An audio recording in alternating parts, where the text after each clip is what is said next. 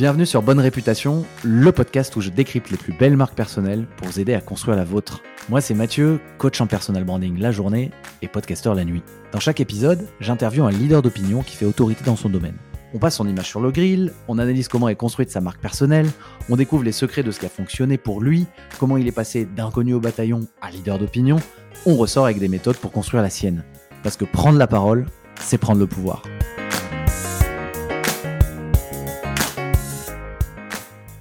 Mélissa, bienvenue. Merci Mathieu, trop content d'être avec toi aujourd'hui. Bah, c'est moi qui suis ravi de t'accueillir. Merci de venir mettre euh, du soleil sur ce podcast. Oh que c'est beau. c'est magnifique. Je suis ravi de, parler aujourd'hui euh, de personal branding, de réputation avec toi parce que pour moi, tu es l'une des seules personnes que je connaisse euh, qui a réussi à, construire, à trouver son monopole personnel de, manière, de manière intentionnelle et de manière assez juste. Pour les auditrices, auditeurs, un monopole personnel, qu'est-ce que c'est? C'est l'intersection entre une, euh, une, euh, compétence forte, pardon, une identité, une personnalité affirmée, et aussi, un centre d'intérêt assez poussé. Et c'est un concept qui a été développé par David Perel. Et en fait, ce qu'il dit David Perel, c'est que quand on a trouvé son monopole personnel, quand on va au bout de soi-même, on a quasiment plus du tout de concurrence en fait. Et moi, ce que je vois euh, de Melissa Osmani, c'est qu'en fait, bah, pas grand monde peut te copier. Parce que quand je prends l'analyse du, monopole personnel, bah, tu as une compétence très forte, genre très forte sur la strate de com LinkedIn. Tu as une personnalité solaire, très visuelle. On met du soleil dans la com et, euh, et, c'est original et ça dénote. Et euh, bah, tu as un centre d'intérêt fort, en tout cas moi ce que j'observe, sur la partie stratégique, c'est pas magique, c'est stratégique, l'organisation, tout ça au service d'une sorte de bien-être aussi, d'équilibre, t'en parles, pas mal, euh, je crois même que tu t'es fait coacher. Et euh, voilà, et le mix de tout ça, l'intersection de, tout ça, bah pour moi, ça donne un cocktail euh, vraiment super puissant. ça fait quelque chose qui est quasiment incopiable, tu vois. Et en tout cas, j'ai l'impression que c'est travaillé de manière stratégique et intentionnelle. Voilà, ça c'était mon analyse. Je veux pas du tout que ce soit réducteur, mais c'était pour planter les premières graines. Euh, je pense qu'on va y revenir, mais je vais te laisser te présenter. Merci déjà Mathieu pour l'analyse euh, qui me fait plaisir, euh, que, je trouve juste et je, suis contente en tout cas que ce soit ce qui transparaisse. donc moi, pour ceux qui ne me connaissent pas, je suis Mélissa Osmani, consultante en stratégie de communication. j'ai aujourd'hui ma propre agence de com. Avant ça, j'ai fait un bac plus 5 en strat de com. J'ai travaillé trois ans comme chef de projet en agence en tant que salarié. L'idée, c'était de me faire de l'expérience avant de me lancer. Et euh, une fois que je me suis sentie prête, euh, eh bien, euh, je me suis lancée à mon compte. Et donc aujourd'hui, ça fait deux ans que je suis entrepreneuse dans la communication, spécialisée en stratégie, et j'ai fait de LinkedIn mon terrain de jeu préféré, puisque je me suis lancée sur LinkedIn pour en faire un levier pour mon business. J'avais besoin de me faire connaître, j'avais besoin de trouver des clients. Mhm. Euh, et en étant spécialisée en stratégie de com, eh bien, je l'ai fait de façon stratégique. Euh, et ensuite, c'est une offre que j'ai développée, puisqu'aujourd'hui, euh, en plus de la stratégie de com globale, de la stratégie digitale, je vends également de la stratégie LinkedIn. C'est d'ailleurs surtout pour ça que je suis reconnue. Mais ça tombe bien parce qu'on va pas mal en parler aujourd'hui. moi, ce que je trouve assez épatant, on en a discuté ensemble, c'est que bah, tu t'es lancé il y a deux ans et je crois que tu m'as dit qu'il y a deux ans, tu n'avais même pas de LinkedIn. Donc en fait, tout ce que tu as créé, tout ce qu'on voit aujourd'hui, on se dit, ouais, elle est là depuis 100 ans. Et en fait, non, c'est assez récent, c'est intentionnel, c'est stratégique. Bah, j'avais quelques questions sur ton audience, juste pour commencer, pour ceux qui ne te connaissent pas peut-être. Euh, je voulais savoir juste quelle, à quelle taille t'estimes ton audience aujourd'hui, tout canaux confondus, et combien de temps t'as pris à la, à la construire quoi. tout canon confondu, on doit être à 25 euh, 000. Ok. Parce que j'ai quasiment 23 000, un peu moins, sur LinkedIn. Et c'est mon canal d'acquisition principal. C'est vraiment sur LinkedIn que j'ai construit mon audience. Euh, j'ai une newsletter, j'ai un compte Instagram, mais euh, c'est bien moins mon objectif de construire des audiences sur ces canaux-là. Donc on va dire que 99% euh, de mon audience est sur LinkedIn. Ok, et tu as mis du coup deux ans Tu as démarré de zéro il y a deux ans Ouais, zéro. J'avais pas de compte, j'ai créé un compte avec zéro abonné. Et là, tu es à quasiment 20 000, c'est ça? 23 000 23 000. ouais. Ok, balèze. Et ça, ça c'est ton audience. Mais je me demandais au début, tu as, mis combien de temps à créer des clients? J'aime bien, j'aime pas dire choper des clients, j'aime créer des clients, tu vois parce que, parce que dans le contenu et tout, à mon avis, tu crées des relations et du coup, tu crées des clients. C'est joliment dit, j'aime beaucoup, c'est vrai. Et euh, alors, moi, j'ai eu mes premiers clients, on va dire que j'ai eu mes premiers prospects, mes premiers leads entrants deux mois après la création de contenu. Ouais. Euh, création de contenu régulière, Hmm. je précise, parce qu'il s'agissait pas de faire un post de temps en temps euh, Ouais. tous les 36 du mois. Euh, J'ai commencé sur LinkedIn en étant vraiment très régulière. J'ai vu très vite que la fréquence de Ouais. publication était euh, décisive pour pouvoir avoir des résultats intéressants et en tout cas moi pour pouvoir atteindre les objectifs que je voulais atteindre. Ouais. Donc j'ai très vite créé du contenu euh, beaucoup régulièrement et, et voilà avec une grosse fréquence et donc j'ai eu mes premiers leads entrants deux mois après et mon premier client trois mois après Et on parle de que quelle leads, fréquence voilà, le, Oui, temps de, le temps de closer. temps de closer, etc. Mais- On parle euh, de un poste par jour? Donc 5 ou 7 par semaine. Tu Alors, je le pense que j'ai commencé par, 7, par 5. J'ai commencé par 5. Et euh, je suis allée jusqu'à 7. Et 7, ça a été la fréquence que j'ai tenue la plus longtemps. Là, je viens Ok. de re- re- re-réduire. Ok. Là, et de repasser à 5. Mais j'ai été pendant euh, 18 mois euh, à, À euh, sept. à 7. Ok, mais ça c'est super intéressant pour les gens qui se lancent aujourd'hui. Déjà en plus, si on parle de LinkedIn, LinkedIn c'est un, un réseau social qui est en pleine expansion, qui boom d'un point de vue mondial, mais aussi, euh, j'ai plus les stats en France, mais je crois que depuis en deux ans, le nombre d'utilisateurs actifs a, a doublé. Quoi. Il y a plus de 20 millions de personnes en France sur LinkedIn. Enfin, c'est énorme. Il y a quasiment, je crois, la, la moitié de la population adulte qui est dessus. quoi. Et, et donc c'est de plus en plus dur. Et toi, tu as démarré il y a deux ans. Et ce que tu dis, c'est que quand même, tu as mis trois mois à signer du coup ton premier client en, en postant tous les jours. Une- donc, donc en fait, ça donne une bonne idée pour quelqu'un qui voudrait se lancer aujourd'hui. Ça dépend du business, ça dépend de plein de choses. Mais quand même, bah, ça tombe pas tout seul. Quoi. C'est, il faut être régulier pendant trois mois. Trois mois, c'est rapide, mais en, étant, euh, en postant tous les jours. Super intéressant parce que souvent, moi, j'ai la question hein, de Ok, mais euh, euh, faut j'ai envie de poster deux, deux fois par semaine, par exemple. Moi, j'accompagne des clients. Et je leur dis, mais en fait, vous êtes prêt à attendre combien de temps avant d'avoir un, avant d'avoir un lead ou un client, tu vois? Mais c'est Et exactement la fréquence, ça. C'est mm, exactement enfin- ça. Parce qu'en fait, chaque post LinkedIn, c'est euh, une pierre qu'on met à l'édifice de ce qu'on veut construire. Et c'est une chance qu'on met de notre côté d'atteindre nos objectifs, que ce soit de la visibilité, de la notoriété, du réseau ou de l'acquisition. Donc forcément, chaque poste est une chance supplémentaire. Au plus tu réduis ton nombre de chances, au plus c'est long. Ouais. Et puis j'ai remarqué un truc, je pense que c'est pas linéaire. Plus tu postes, plus c'est exponentiel le nombre d'opportunités. J'ai remarqué à des moments, et ça c'est pas que sur LinkedIn, en publiant du contenu sur n'importe quel réseau social, j'ai l'impression que l'audience grossit et que les opportunités viennent de manière exponentielle.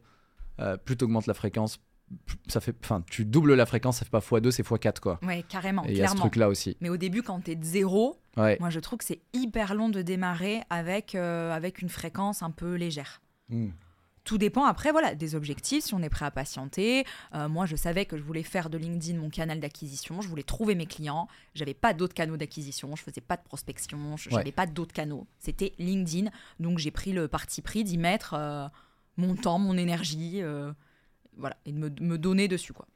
Et alors, on va reven- revenir sur un focus LinkedIn après, mais aujourd'hui, donc là, ça fait deux ans, euh, petite question stratédito globale, euh, sur quel canot tu prends la parole actuellement, tu vois Euh, Et est-ce qu'il y a eu des échecs et, tu- et surtout, tu les as lancés dans quel ordre, du coup? Trois questions en une. Alors, j'ai commencé par Instagram parce que j'avais un compte perso déjà sur Insta et que du coup ça me semblait être un peu plus facile de partir de l'existant. Donc j'ai professionnalisé le compte perso. Euh, Et par contre, je me suis vite rendu compte que ça allait être difficile d'en faire un canal d'acquisition. Ok. Sur Instagram, aujourd'hui, je l'utilise plutôt pour montrer les coulisses de mon business, les coulisses de ma vie d'entrepreneuse. Ça m'aide à fédérer, à créer du lien, Mhm. notamment avec le format story. Ouais. qui me permet de créer vachement de liens euh, avec le côté spontané, le côté instantané qu'on a beaucoup moins avec un post LinkedIn. Donc j'utilise Instagram aujourd'hui plutôt pour ça. Je l'ai lancé en premier. Ensuite, je me suis lancée sur LinkedIn et c'est devenu mon canal d'acquisition principal. Et ensuite, j'ai lancé ma newsletter.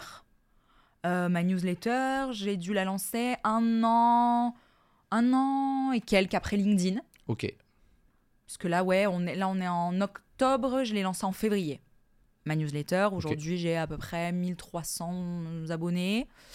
Euh, voilà, je m'en sers comme d'un canal d'acquisition qui, est quand même bien moins puissant que LinkedIn pour moi. Mm. Et j'ai en plus un format audio sur WhatsApp. Voilà, un groupe qui s'appelle Comme Solaire, dans lequel euh, je donne de la valeur, des tips euh, en communication euh, au format audio. Donc, c'est un peu les mini-épisodes de podcast directement sur ton WhatsApp. Je suis dans ce, dans ce groupe WhatsApp. Je les reçois tous les matins. Inscrivez-vous au groupe WhatsApp de, de Mélissa pour recevoir des petits boosts de motivation et de connaissances chaque matin. Mais super intéressant. En fait, ce que tu dis, c'est trop intéressant parce que c'est un peu un cas d'école aussi en, en communication. Souvent, dans, dans une stratégie de com, il y a quand même deux enjeux qui correspondent à deux étapes, tu vois. Pour moi, il y a un premier enjeu, c'est l'enjeu de l'attention. Enfin, il faut savoir, je crois, la stat, c'est que plus de deux tiers des contenus euh, B2B en tout cas sont, sont pas lus en fait sur internet donc si tu captes pas l'attention des gens si c'est pas si pas lu ça ne sert à rien et ça prend beaucoup de temps à, à produire et donc bah l'enjeu de l'attention bah tu vas chercher un canal de visibilité et toi, tu as choisi bah, LinkedIn assez rapidement. C'est un canal à forte visibilité. Hein. L'algo est un peu fait comme un TikTok. Ça peut partir viral alors que tu pas trop d'audience. Sur Insta, c'est un peu plus compliqué. Euh, et ça, c'est le premier enjeu. Et ensuite, il y a l'enjeu de la, de la rétention. Et toi, tu as construit, du coup, ensuite, bah, c'est un peu la deuxième étape. Comment je fais pour retenir les gens? Une fois qu'ils m'ont vu, euh, bah, LinkedIn, l'audience t'appartient pas. Alors que sur une newsletter ou sur un groupe WhatsApp, tu as les numéros ou les mails. Et ça, tu les as développés après et tu es en train de les développer. Et peut-être d'ailleurs que ça deviendra, ce sera intéressant de voir dans 3-4 ans si c'est pas ça en fait tes plus gros euh, leviers de vente. Parce qu'en fait, euh, dans la rétention, tu crées de la confiance avec les gens qui te donnent la permission de, de, leur parler euh, tous les jours ou toutes les semaines. Et la vente, la vente se joue pas mal. Je suis assez persuadé que ceux qui développent ça, la vente se joue plus là-dedans ensuite, quoi. Mais à voir, à voir. Mais en tout cas, ok, on voit bien les deux étapes et et intéressant aussi. Deuxième truc, et ça c'est important aussi pour auditrices auditeurs, c'est super important. On a l'impression quand on voit une Mélissa aujourd'hui qu'elle qu'elle est partout. Et aujourd'hui, tu es sur quand même plein de canaux.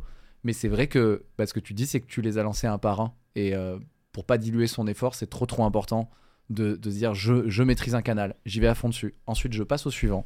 Et tout ça en plus en recyclant un petit peu les, les contenus. Exactement, et ça c'est quelque chose que je dis vraiment souvent. Il vaut mieux être très bon sur un canal que d'être très moyen partout. Ouais. Et en fait, la création de contenu, c'est du temps, c'est de l'énergie. Euh, donc forcément, ça se dilue quand on multiplie les canaux.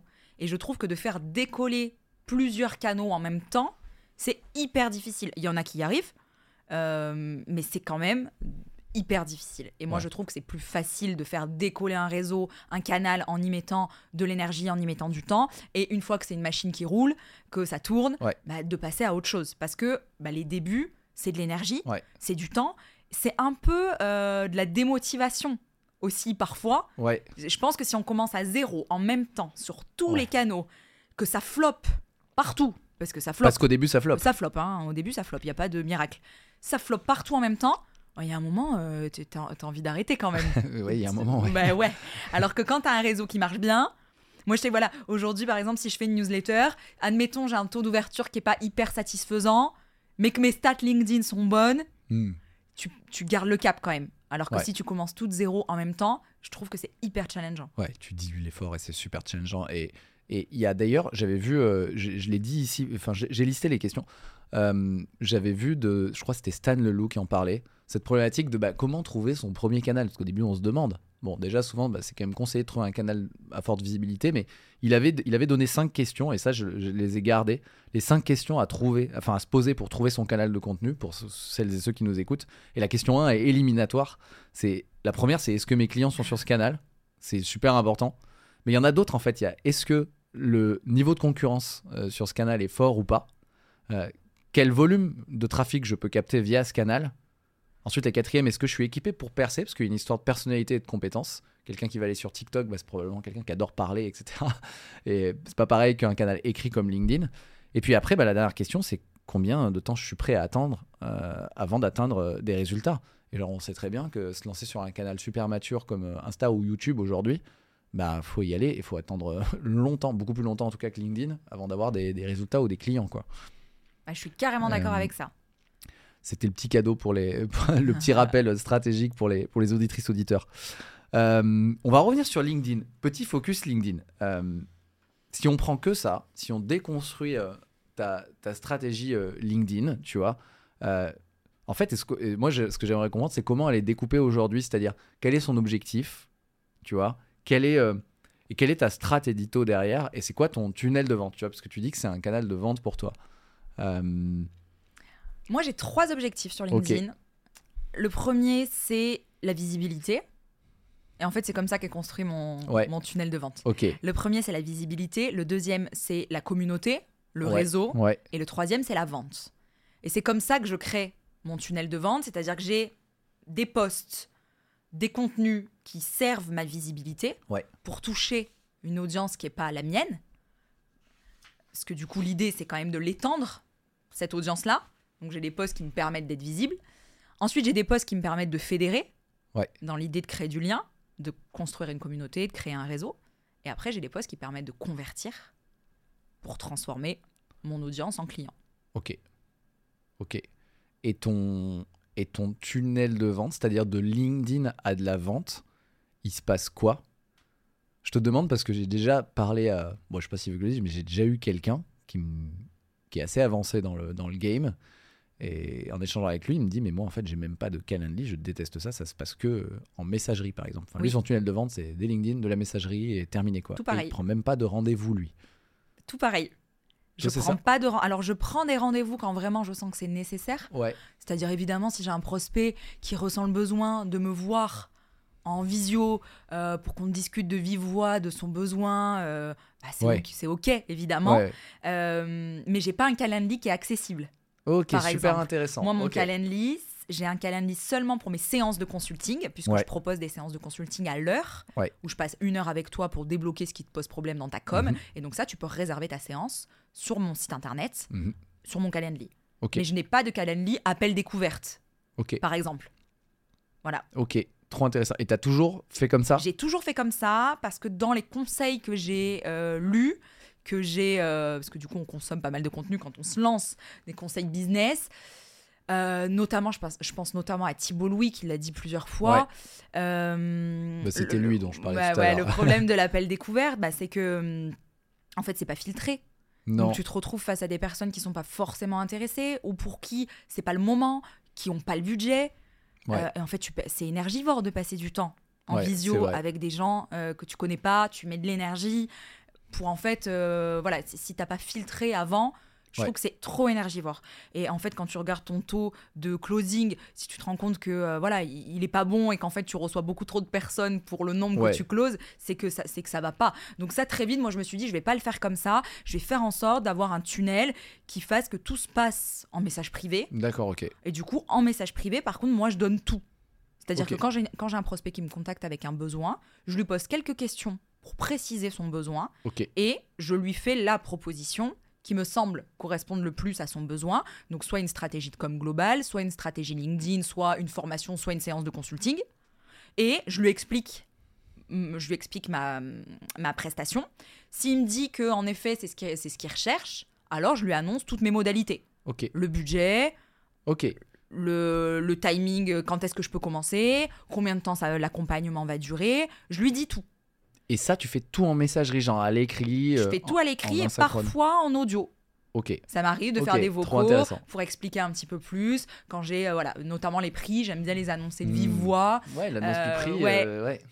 Et mais en fait, on gagne, on gagne du temps, tous les deux. Ouais, lui aussi. Lui, ça lui sert à quoi s'il n'a pas le budget Oui, c'est vrai. de vrai. prendre un rendez-vous avec moi euh, c'est c'est pas c'est pareil quoi donc je trouve Mm. que c'est mieux quand c'est très clair donc j'ai en gros un process de je pense 3-4 messages Ok. on s'envoie 3-4 messages avant de savoir si euh, ça va le faire ou pas Trop intéressant parce qu'il y a quand même un truc de.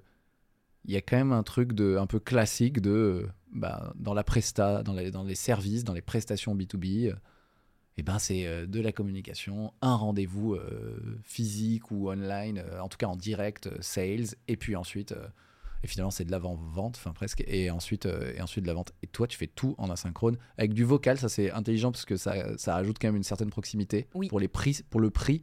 Enfin, j'allais te donner, demander parce que bah, le moment du prix où tu annonces le prix, le faire juste comme ça dans un message, euh, ok.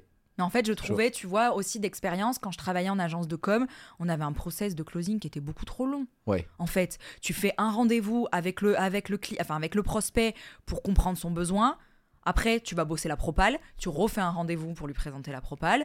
Euh, Jusque-là, il sait toujours pas, il, il connaît toujours pas son, le budget. Toi, tu connais toujours pas le sien. Enfin, tu vois, t'as quand même, tu passes un temps de fou. Et des fois, euh, t'as bossé des heures. Et, euh, et en fait, euh, t'as fait 3-4 rendez-vous avant que le prospect te dise Ah non, mais j'ai pas du tout le budget pour votre prestation. Hmm. Et je vois pas l'intérêt de ça, en fait. Tu vois, la nébuleuse un peu de ton prix, tu vas l'annoncer.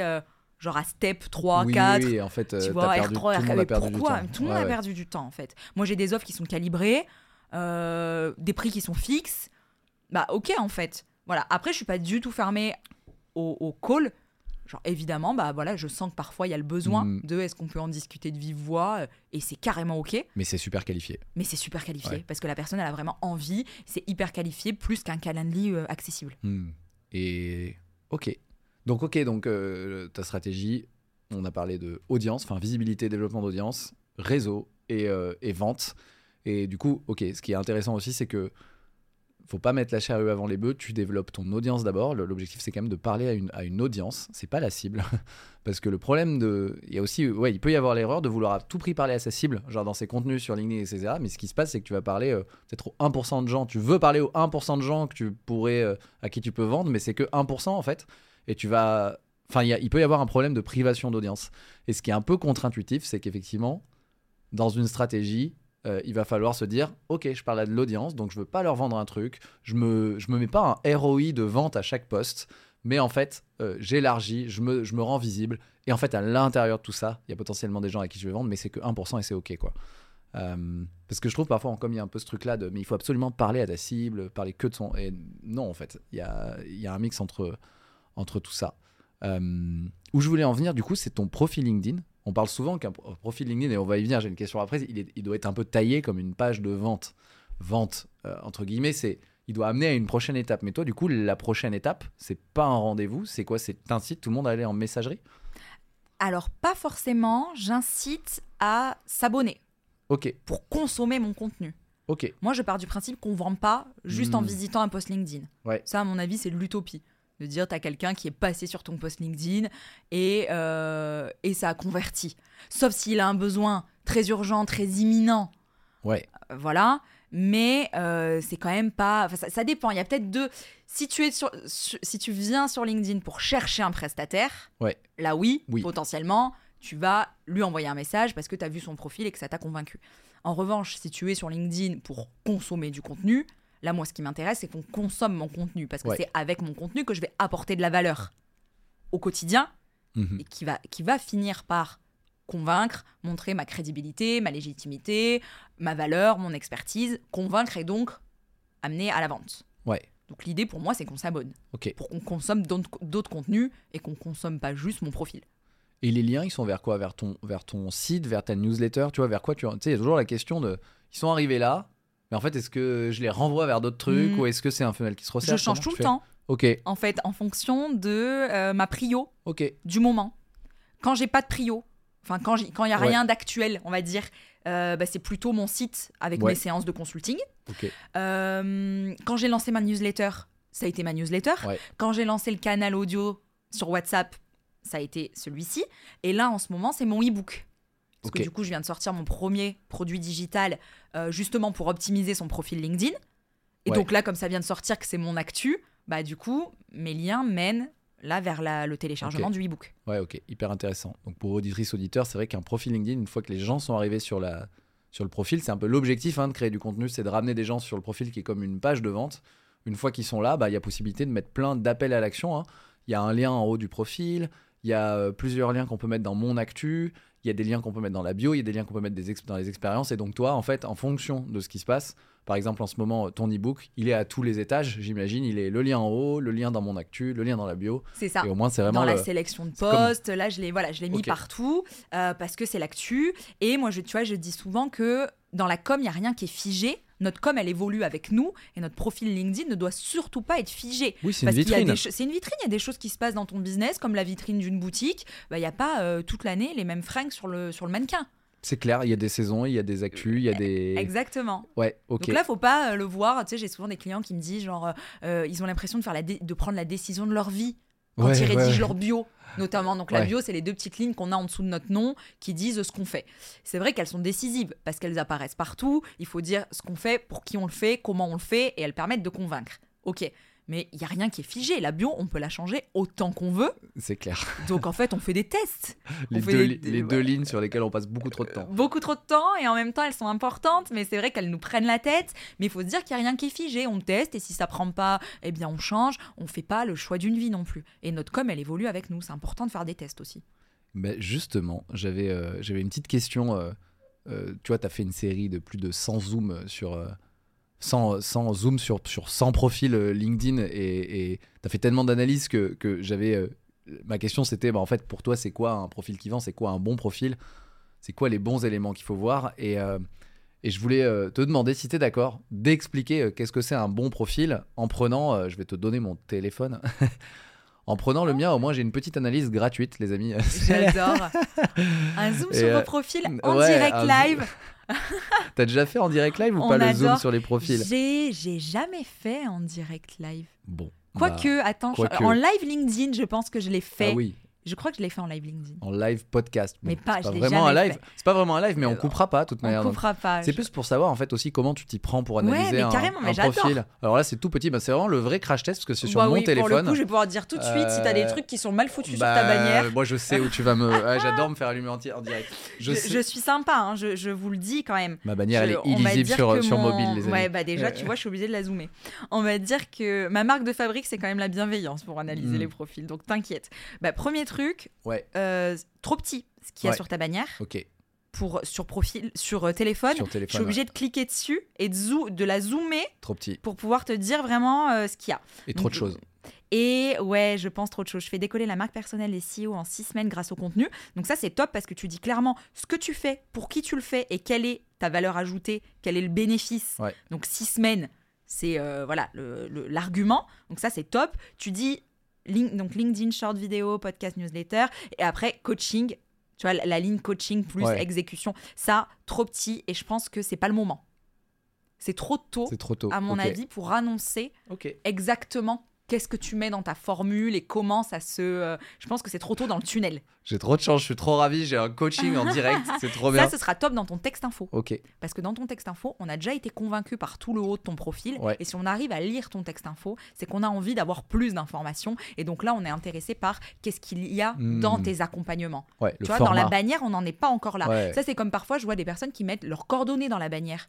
Oui, Est-ce que tu penses tôt. vraiment que quelqu'un dégaine son numéro de téléphone, dégaine son téléphone pour t'appeler en lisant une bannière? Ouais, c'est trop tôt. C'est trop tôt. C'est trop tôt, c'est vrai. Photo de profil, très bien. Je construis... Donc la bio, la fameuse. Je construis le personal branding des CEO en deux heures par semaine. Très cool. Ma newsletter, le carnet de maths. Et podcast, Work Exploration. Ok. Là, tu as mis l'accent sur les contenus. Quand même. Ouais. Un peu plus que... euh, un peu plus que sur les services. Moi, là, je pense Ah, trop intéressant. Ouais. Ok. que là, il faudrait mettre de la mettre l'accent plutôt sur si je suis CEO, qu'est-ce que tu peux faire pour moi? Ok. Et tes contenus, en revanche, tu vas pouvoir les mettre en avant dans ta sélection de postes et tu l'as fait. Tu l'as fait, je vois, on a donc on a ton Calendly, on a Ce que, ce que toi, tu ne fais pas, mais du coup, ça me fait réfléchir. Ce que je ne fais pas. On a le carnet de Mathieu. Ok. Et on a ton podcast. Donc ça, c'est très cool. Tu vois, la sélection de postes, elle est, elle est top. Là, c'est pile le, le bon endroit pour faire ça. Et la bio, ce qu'il y a, c'est que la bio, on la voit partout. Ouais. Quand tu laisses des commentaires, si tu participes à un live sur LinkedIn, ta bio, elle apparaît partout. Mais il n'y a que le début qui apparaît partout. Oui, c'est vrai. Donc ça, c'est primordial de Ouais. bien choisir les premiers mots parce que souvent, on lit que le début. Mm. Donc ça, c'est important, de pas avoir de futilité, Ouais. tu vois.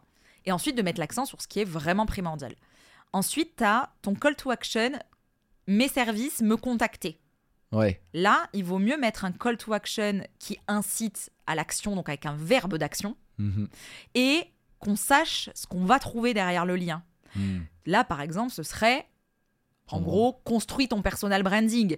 Ou, euh, tu vois, mais vraiment que, que ce soit axé sur le bénéfice. Tu vois, par exemple, moi, mon call to action, en général, c'est mets du soleil dans ta com. du coup, C'est génial. tu vois, voilà. Ok. Quel que soit ton actu. Quel Là, que ton- ton book- soit- ton e-book, bah là, tu mets e-book, pour- télécharge là, l'e-book, Non. Non là, j'ai mis pour un profil LinkedIn qui déchire. Ok, t'as mis vraiment le bénéfice, même Ouais. pour le e-book. Ouais. Trop bien. Ok. Après ça, il y a plein de... mé- Enfin, tu vois, je, ouais, moi, ouais. je te donne mon analyse à moi, je dis pas que c'est... Il n'y a, pas qu'une seule façon. hein. Mais je trouve que ça incite plus à cliquer que si Ouais. tu mets mes services. Oui, carrément. Carrément. tu nous dises ce que, ça va nous Je suis apporter. un peu basico basique. tu vois, là. genre ton personal branding. Appelle-moi. Appelle- Et après, tu as ton texte info. Il y a que deux manières de trouver des clients, les contacter, faire en sorte qu'ils vous contactent. Ça, c'est cool parce que tu commences par le besoin de ta de cible. faire ça. Et ça, c'est bien. La bonne structure pour un texte info, c'est de commencer par le besoin ou le problème Hmm. de ta cible. Parce que pour lui donner envie de lire, il faut qu'elle se reconnaisse, qu'elle se sente concernée Ouais. et qu'elle comprenne qu'en plus, tu as compris ce dont elle a besoin.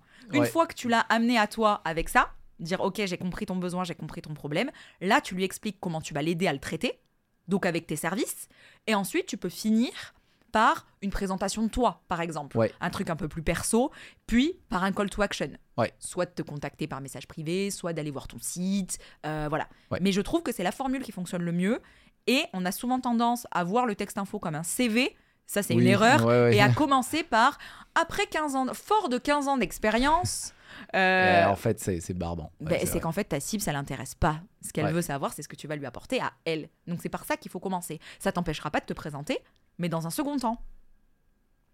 Après, tu as tout bien tes expériences, donc ça c'est très cool, les compétences aussi. Et tu as des recommandations qui sont récentes. Très... Mais écoute, Mathieu, on est quand même pas mal du tout. hein.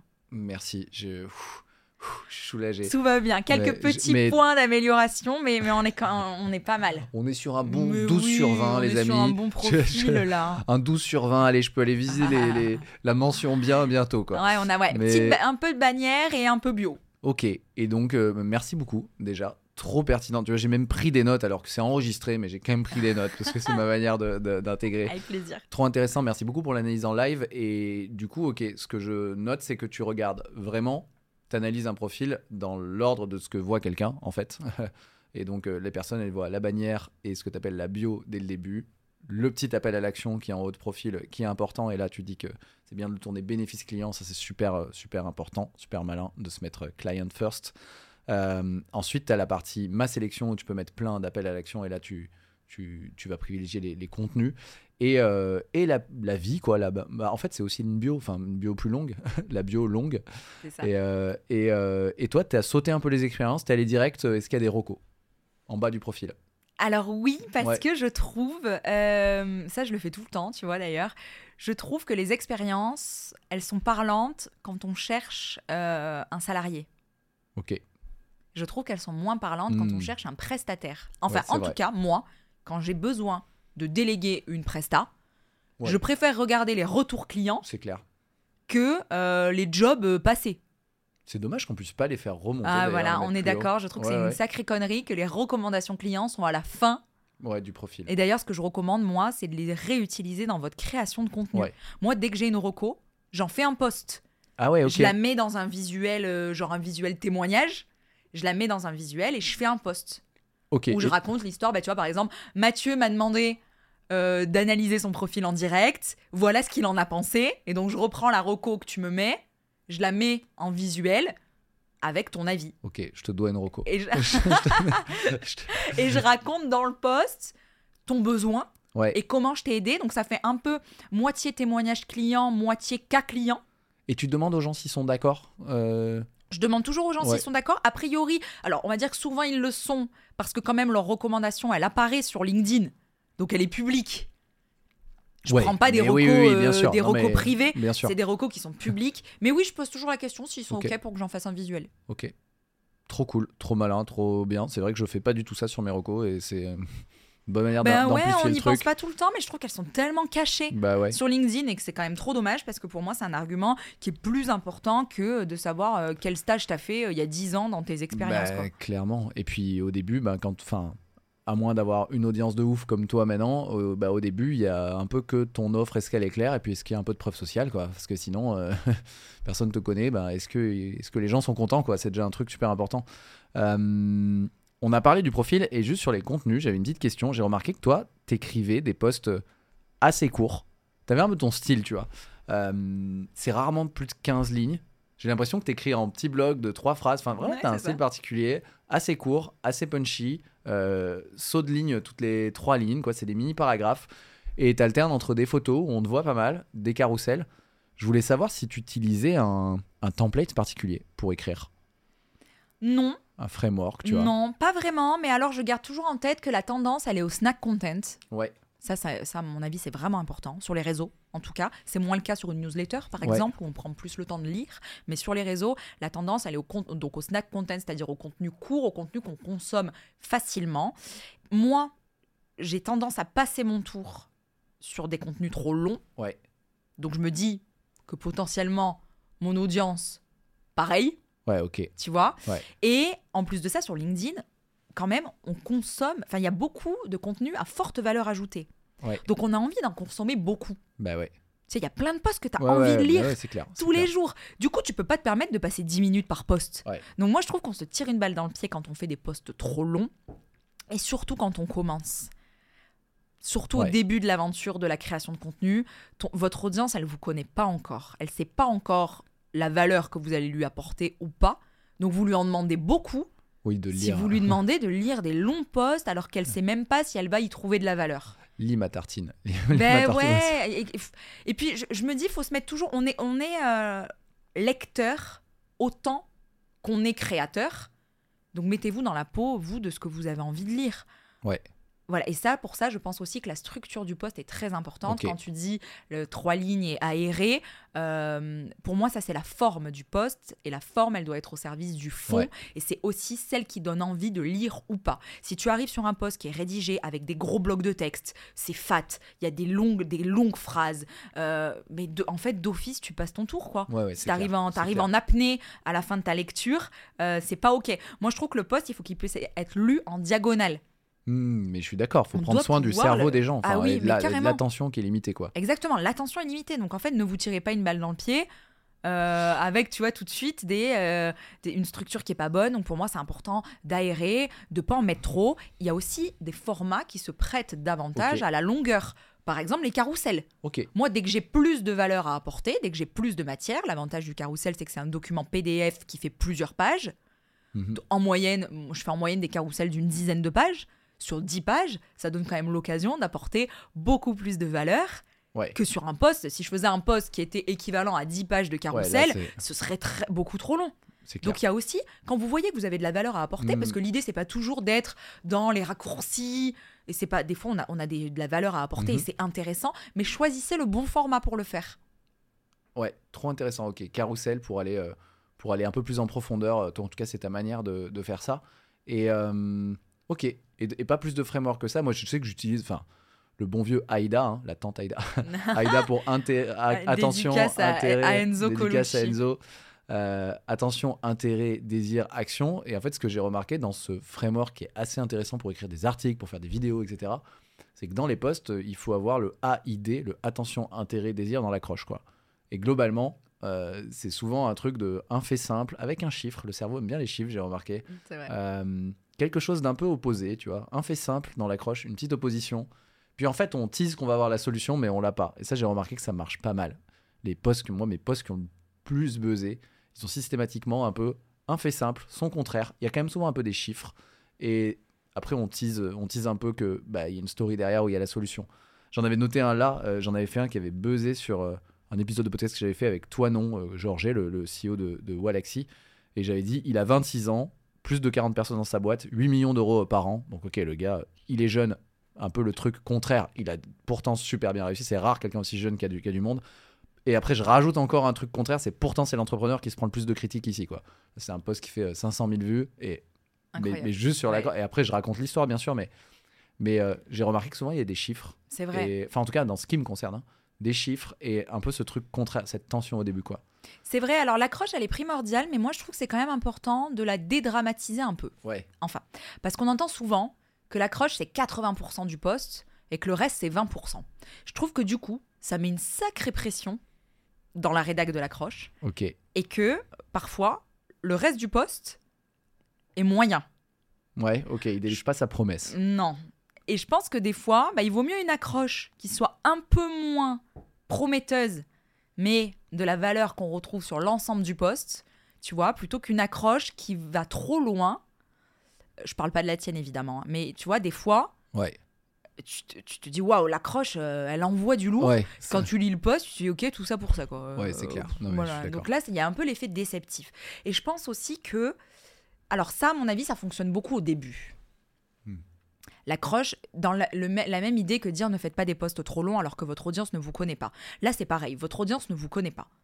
Donc là, elle a besoin d'être accrochée. Ouais. Donc c'est important d'avoir une accroche qui accroche. Après, en revanche, je trouve qu'on peut se relâcher un peu sur le sujet. Et ça ne veut pas dire qu'il faut pas les travailler, les accroches, mais quand notre audience, elle sait qu'elle vient, qu'elle va trouver de la valeur. Moi, il y a des gens que j'adore lire. Euh, Je sais que je vais toujours apprendre quelque chose dans leur post. Eh ben, c'est pas en lisant l'accroche que je me dis euh, Oui, oui, oui, vas parce non, que c'est eux. j'y vais parce que c'est eux. Et ça, c'est aussi, à mon avis, tout le pouvoir de se créer une audience.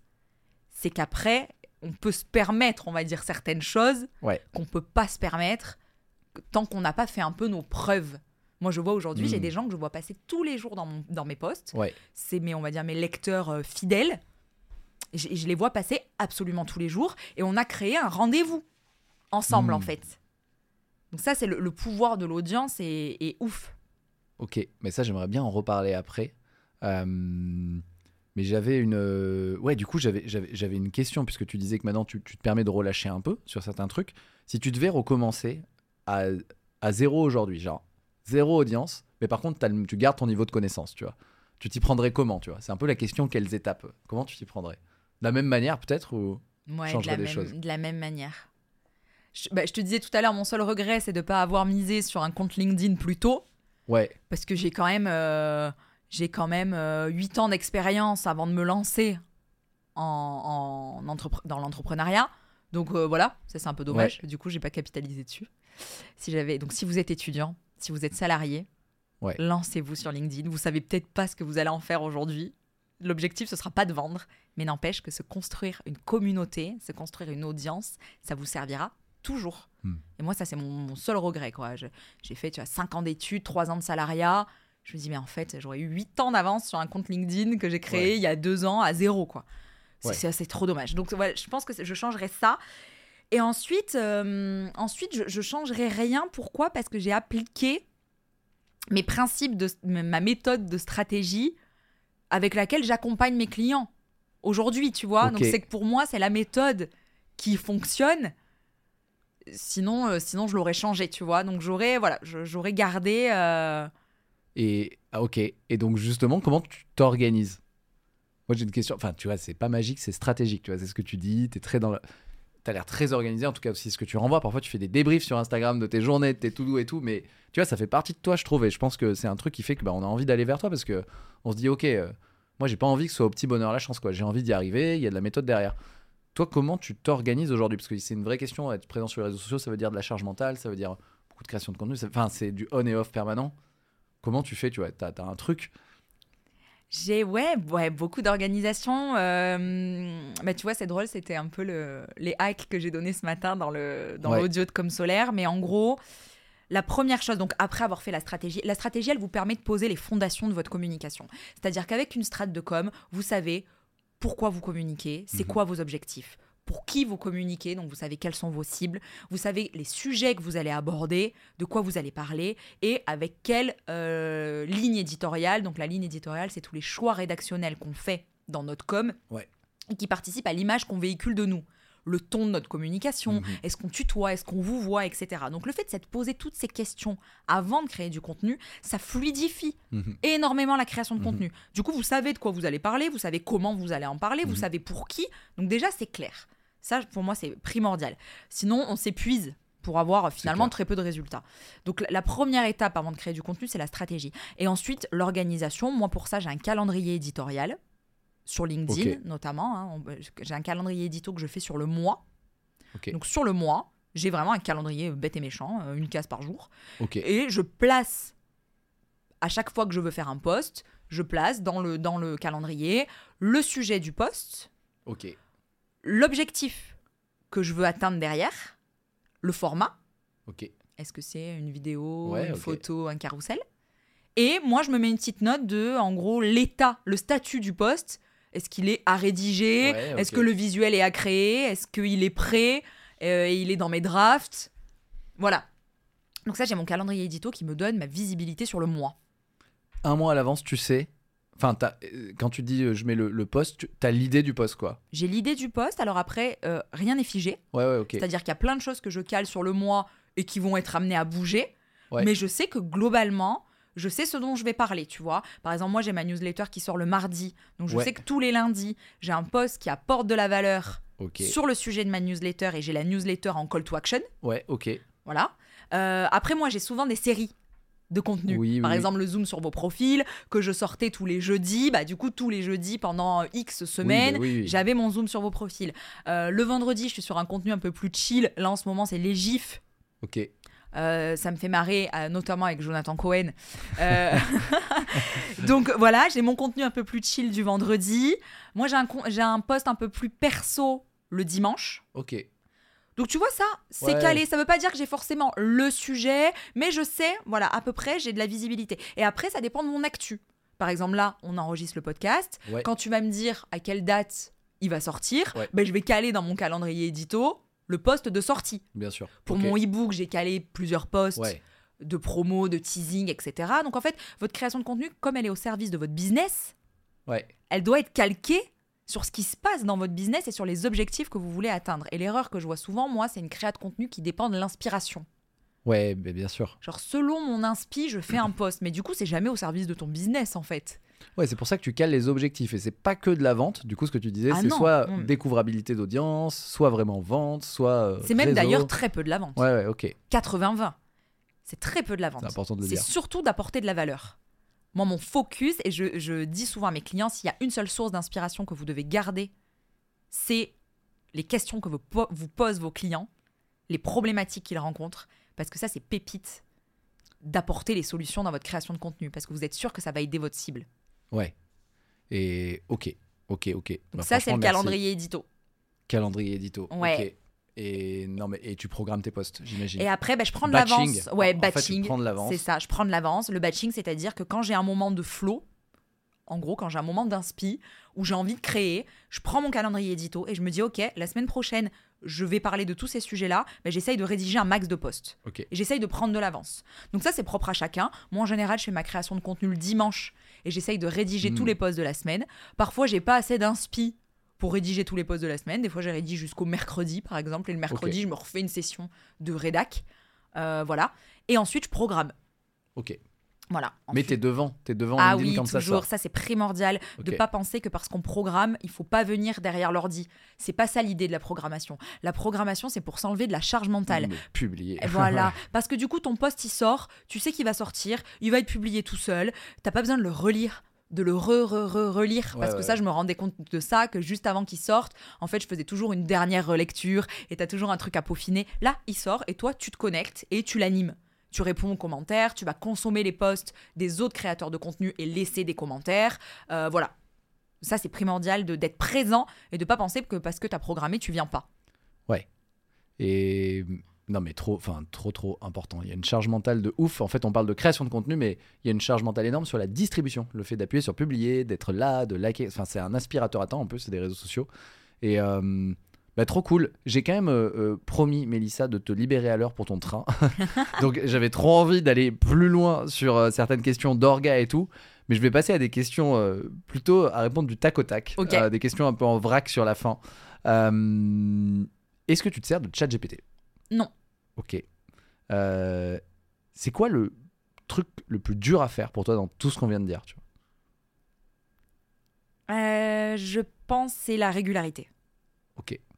La discipline et tenir sur la durée parce qu'il y a plein de moments où tu as envie de lâcher. Et en fait, les seules personnes qui réussissent sur les réseaux, c'est juste celles qui n'ont pas arrêté. Ok. Merci. Le truc que tu. Le truc qui t'énerve sur, dans la com, sur LinkedIn? Euh, les fakes Je pense, il y a tellement de personnes euh, qui, qui sont dans la construction justement d'un personal branding qui n'est pas, qui est pas vraiment réel. Euh, et euh, ouais, qui ne montrent pas vraiment la, la vraie vie. La vraie image. Après, voilà, forcément, sur les réseaux, on a envie de montrer plutôt le côté euh, brillant. Oui. que, que le reste. Et en même temps, je pense que l'authenticité, c'est important. Parce que bah parce que on a de l'influence aussi. Mm. Et du coup, quand tu vois que le beau, bah souvent, toi, quand t'es entrepreneur, que t'es solopreneur, que t'es freelance, que t'es solo, bah tu te dis que t'es le seul à galérer, quoi. Donc heureusement qu'il y a des personnes qui prennent la parole pour dire que c'est galère. Le gros FOMO, ouais, c'est vraiment un truc. euh, Et hum, ok, est-ce que t'as déjà fait un. T'as déjà eu un bad buzz? Non. Jamais. Jamais. Chapeau, en deux ans. Merci, mais en même les temps, jours- je sais les pas jours. si chapeau parce que je j'ai j'ai pas une euh, ligne édito très clivante. Ok. Il y a des lignes édito qui sont qui Ouais. vont générer plus de bad buzz, forcément, parce que qui vont aborder des sujets un peu touchy, Ouais. euh, un peu touchy pour l'opinion publique, enfin pour pour le, le grand public, tu vois. Par exemple, des créateurs de contenu qui parlent beaucoup d'argent. Bah là, forcément, Forcément, ouais. forcément, ça va titiller. Il y a des, tu vois, il y a des, des gens que ça- à qui ça va pas plaire. Moi, je, je suis pas clivante. Hmm. J'ai finalement des sujets, à- une ligne édito assez lisse, tu vois. Donc, ça se prête moins au bad buzz que, que certaines personnes, que je trouve d'ailleurs très audacieuses, moi, d'aller chercher ça. Euh, parce que derrière, il faut avoir les épaules quand même. Ouais, ouais, c'est chaud. Euh, Qu'est-ce qui te fait peur dans ce que tu fais? Est-ce que t'as peur parfois? Ouais, j'ai peur tout le temps. Ah ouais J'ai peur tout le temps. Euh, j'ai peur tout le temps. J'ai peur d'un nouveau format. J'ai peur de. Bah, tu vois, la vidéo, on en parlait tout à l'heure. J'en fais pas trop. Mais euh, voilà, je pense qu'il doit y avoir un peu de peur derrière. Euh, je, je pense que la peur, en fait, je dis souvent qu'elle est ce qu'on en fait. Hmm. Et que tu vois, ça dépend à quel point on en fait un frein ou un Mhm. moteur et si on arrive à la dépasser ou pas. En tant qu'entrepreneur, à mon avis, on passe notre temps à se challenger, à sortir Ouais, de notre clair. zone de confort, à faire des choses qu'on n'a jamais fait parce que c'est ce qui nous fait avancer. Donc ça fait peur. Est-ce qu'on y va quand même ou pas? Euh, Voilà, donc moi j'ai peur. J'ai peur quand j'ai un nouveau client qui soit pas satisfait. Euh, j'ai peur quand j'ai un nouveau projet de pas être à la hauteur. J'ai peur quand j'ai euh, voilà un enregistrement de pas délivrer assez de valeur. J'ai peur tout le temps. Mais c'est là, c'est pas prenant au point de devenir une angoisse. Par contre, ça me stimule et ça me ça fait en sorte que je donne le meilleur, que je fasse le max. Donc, je pense que c'est important d'avoir peur Mm. en fait. Ouais, j'aime bien l'idée que c'est important et que quand on a peur, on est dans le vrai en fait. Et souvent derrière une peur, il se cache un truc euh, potentiellement magnifique, à condition de le dépasser, de, de l'affronter. Mais euh, merci pour ta réponse. Allez, dernière petite question en vrac, euh, laquelle je vais poser. Non, c'est pas mal déjà. C'est pas mal, c'est pas mal. Si, c'est quoi ton avantage compétitif injuste, tu vois? Ton secret, le truc que t'as et que en fait, euh, c'est facile pour toi, c'est un enfer pour les autres, quoi. Bah je pense, je pense la création de contenu en vrai. Ok. Du coup, enfin, c'est facile pour moi parce que c'est mon métier et je conçois que ce soit beaucoup moins facile quand on n'est pas du métier. Et d'ailleurs, Ouais. ce que je fais moi, c'est pas ce que je conseille à mes clients. Hmm. Je conseille pas à mes clients de faire 7 posts par semaine. Hmm. Je leur conseille pas d'aller sur tous les formats, de faire du carrousel à l'appel, parce que c'est pas leur métier. Mhm. Moi, je vends de la stratégie de com. Mon expertise, c'est LinkedIn. Donc, c'est ce qu'on disait tout à l'heure, on est censé faire nos preuves. Bien sûr. M- Moi, je, je suis ma vitrine. Ce que je crée sur LinkedIn, ça convainc mes clients, enfin mes prospects, que je peux le faire pour eux. Eux, c'est pas leur métier. Donc, ils n'ont pas besoin d'en faire autant. Mhm. Donc j'ai vraiment conscience que ce que fait un créateur de contenu spécialisé en stratégie de com, c'est pas facile quand on n'est pas du métier, comme d'ailleurs n'importe quel métier. euh, Carrément. C'est pas facile quand on l'est pas, quoi. Important de le rappeler. Euh, avant dernière question, partage deux personnes qui ont construit pour toi une top réputation. Euh, une que tu admires mais que tu connais pas forcément, et une autre euh, que tu connais et à qui tu pourrais faire une petite passe décisive pour venir partager ici. J'adore. Euh, alors, une que j'admire et que je connais pas forcément, euh, je pense à Harold Oui, Gardas de Com. Ouais. Qui, je trouve, mène très bien, euh, en tout cas de, de ce que j'en vois sur les réseaux, mène très bien sa barque et, et a une bonne réputation. Et, et voilà, j'aime beaucoup. Très fort. Ouais, très très fort. Et en plus, lui, voilà, il y a plusieurs salariés qui prennent la parole au nom de la boîte, donc il y a tout un côté employé advocacy, et voilà, que, que je trouve très bon. Euh, et pour la passe D, ah, c'est dur. Pour la passe D, c'est dur, mais euh, parce qu'il y a plein de monde qui, qui est très bon et que j'aime beaucoup. Mais, euh, mais je vais dire Juliette Cadeau. Ah, C'était facile. Le binôme. Le binôme, bah, merci beaucoup. Quel est le meilleur moyen de te suivre ou de te joindre Mélissa, Ah, bah, je crois LinkedIn. messagerie. Ouais, messagerie. Et tu réponds? Je réponds absolument à tout le monde. Ok. Euh, sauf quand c'est déplacé, évidemment. Ou une prospection automatisée pour te proposer de refaire ton profil Avec un mauvais prénom, genre si vous m'écrivez. Bonjour Mélissa, avez-vous, est- euh, vous voulez percer sur LinkedIn? C'est incro- incroyable d'ailleurs ça. Ouais, mais c'est automatisé. Ben oui, bien sûr. Mais bon, le ciblage, c'est quand même pas dégueu. Et euh, donc, ouais, LinkedIn, je réponds à tout le monde en message privé. Je vous accueille avec grand plaisir. Merci infiniment. Je dois te, te libérer pour ton train, mais merci beaucoup euh, pour toute la valeur que tu apportes. Avec plaisir. Merci à toi, Mathieu, de m'avoir euh, prêté ton micro et, et de m'avoir écouté aujourd'hui. C'est la fin de cet épisode et peut-être le début d'une autre histoire ensemble. En tout cas, je te propose trois options pour continuer. Première option, rejoindre ma newsletter VIP, le carnet de Mathieu, dans laquelle je donne à partir de chaque épisode un case study ultra détaillé de personal branding et une méthode que tu peux appliquer toi-même. J'y mets beaucoup de soins et d'applications. Si tu souhaites la rejoindre, je mets le lien dans les ressources de l'épisode, on est déjà plusieurs milliers. Deuxième option, me faire un retour sur l'épisode, ça me fait toujours plaisir, je réponds à tout le monde. Le plus simple pour ça, si tu es déjà dans ma newsletter, c'est de répondre directement à l'email. Sinon, c'est sur LinkedIn, c'est le réseau sur lequel je suis le plus actif. On se connecte, on parle en MP, euh, message privé, ça fera toujours très très plaisir. Troisième option, je suis expert en personal branding pour entrepreneurs et dirigeants, et donc je peux t'accompagner à construire ta marque personnelle en trois mois pour la mettre au service de ton business. Voilà pour les trois options. Tout est dans les liens de la description de l'épisode. Je te dis à très très bientôt. Ciao